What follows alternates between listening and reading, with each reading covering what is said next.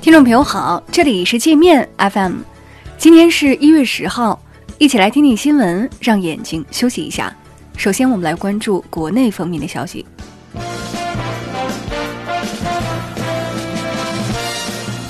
央行将于本月二十号上线第二代个人征信系统。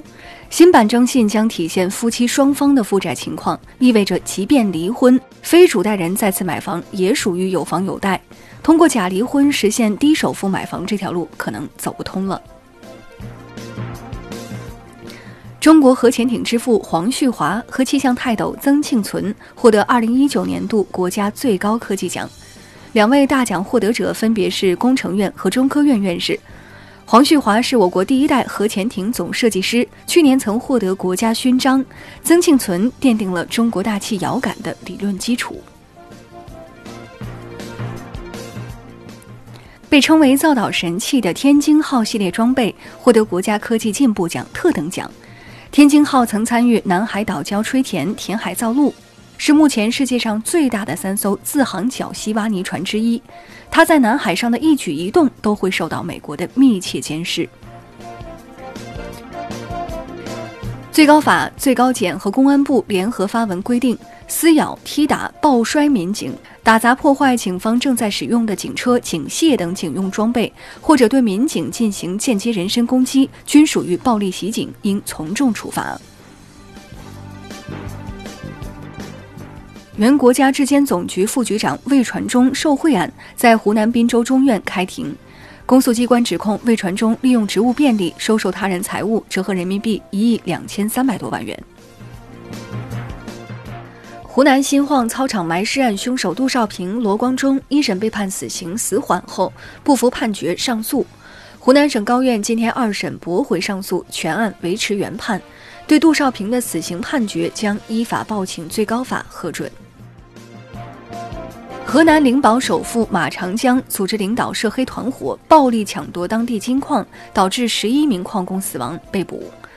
马长江曾担任当地村干部，通过暴力抢矿敛财将近二十亿。他还顶替他人编制办理入境手续，自己给自己充当保护伞。被民进党当局和澳洲包装成大陆间谍的福建骗子王立强，承认自己的间谍身份是民进党虚构出来的。王立强说：“民进党答应给他一大笔钱，让他咬一个人出来。于是他构陷自己的前老板也是间谍，导致这个老板至今被台当局关押在台湾。”温州一些不法鱼贩子为了让快死的鱼变得新鲜活跃，在鱼箱里添加柴油，坑害消费者。柴油中含有致癌物质苯丙芘及多种重金属。人食用了柴油鱼会刺激肠胃，甚至还会出现胸闷、呕吐等症状，短时间难以恢复。我们接着来把视线转向国际。美英加三国指控在伊朗坠毁的乌克兰客机是被伊朗导弹击落的，伊方断然否认，并表示愿意让美方参与调查。空难发生后，网上盛传事故现场出现导弹尾部的完整残骸。但照片中残骸坠落地点的地面没有受到冲击的迹象，疑似摆拍。美国联邦众议院通过议案，限制川普的战争发动权。该议案称，在没有获得国会授权以及美国没有受到迫在眉睫的攻击时，川普不得使用国家武装力量对伊朗采取敌对行动。议案用将军称呼苏莱曼尼，没有用川普团队惯用的恐怖分子。川普和蓬佩奥在暗杀苏莱曼尼的说辞上穿帮。川普称，美国在刺杀苏莱曼尼之前已经掌握了他要在美国驻伊拉克大使馆实施爆炸的确凿证据。蓬佩奥则说，苏莱曼尼会在何时何地袭击美国使馆，美方一概不知。伊拉克民兵组织正义联盟秘书长哈扎里称，将对美国进行地震级回应，程度将不亚于伊朗为苏莱曼尼做出的回应。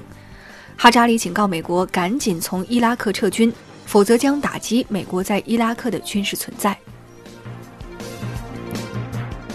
据路透社消息，英国政府将在本月下旬决定是否使用华为 5G 设备。为了逼迫英国放弃华为，川普政府顶在英国脑门上的枪已经上膛。如果英国最终选择华为，美国将在情报共享等领域收拾英国。日产前董事长戈恩被国际刑警组织通缉后，黎巴嫩检方没收了戈恩的法国护照，禁止他离境，并要求戈恩随时汇报居住地址。该国检方还要求日本提供相关案件卷宗，以决定是否采取其他必要措施。特斯拉在德国的建厂计划因侵扰蝙蝠冬眠被德国下令推迟。特斯拉德国工厂所在地的森林里生活着一种濒危蝙蝠，建厂将砍伐大量树木。德国政府称，蝙蝠栖息地会遭到破坏，要求特斯拉找地重新造林，并安置森林里的蝙蝠。法国大罢工持续了一个半月，示威者和警察的混战仍在每天上演。妇女成了罢工运动的一支新生力量，她们穿着工装，举着南美共产主义战士切格瓦拉的画像，在街头高唱“一切都怪马克龙”。那好了，以上就是今天节目的全部内容了，感谢您的收听。